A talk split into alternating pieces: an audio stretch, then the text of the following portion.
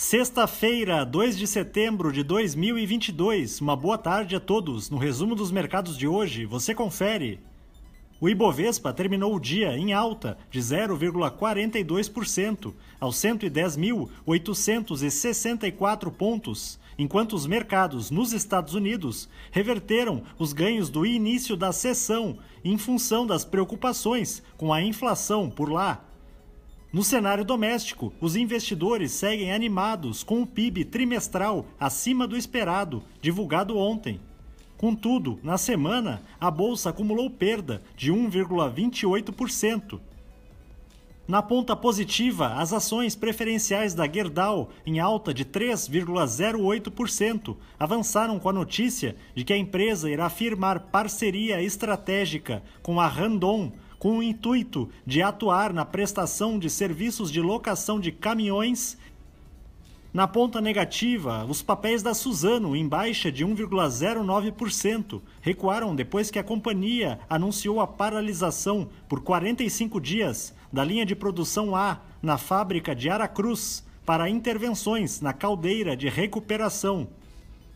O dólar à vista, às 17 horas, estava cotado a R$ 5,19, em baixa de 1,02%. Já no exterior, as bolsas asiáticas fecharam na maioria em baixa devido ao retorno das restrições de mobilidade em algumas cidades chinesas por conta de surtos de Covid-19. No Japão, o índice Nikkei caiu 0,04%. Na China, o índice Xangai Composto avançou 0,05%. Os mercados na Europa encerraram em alta, buscando se recuperarem das perdas recentes e apoiados pelos dados do mercado de trabalho norte-americano, divulgados hoje. O índice Eurostock 600 teve ganho de 2,04%.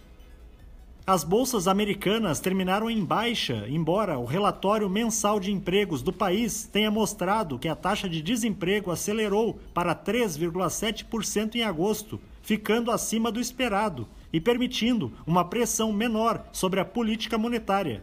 Ainda assim, no final do pregão, os investidores voltaram a se preocupar com os dados de inflação que serão publicados na próxima semana.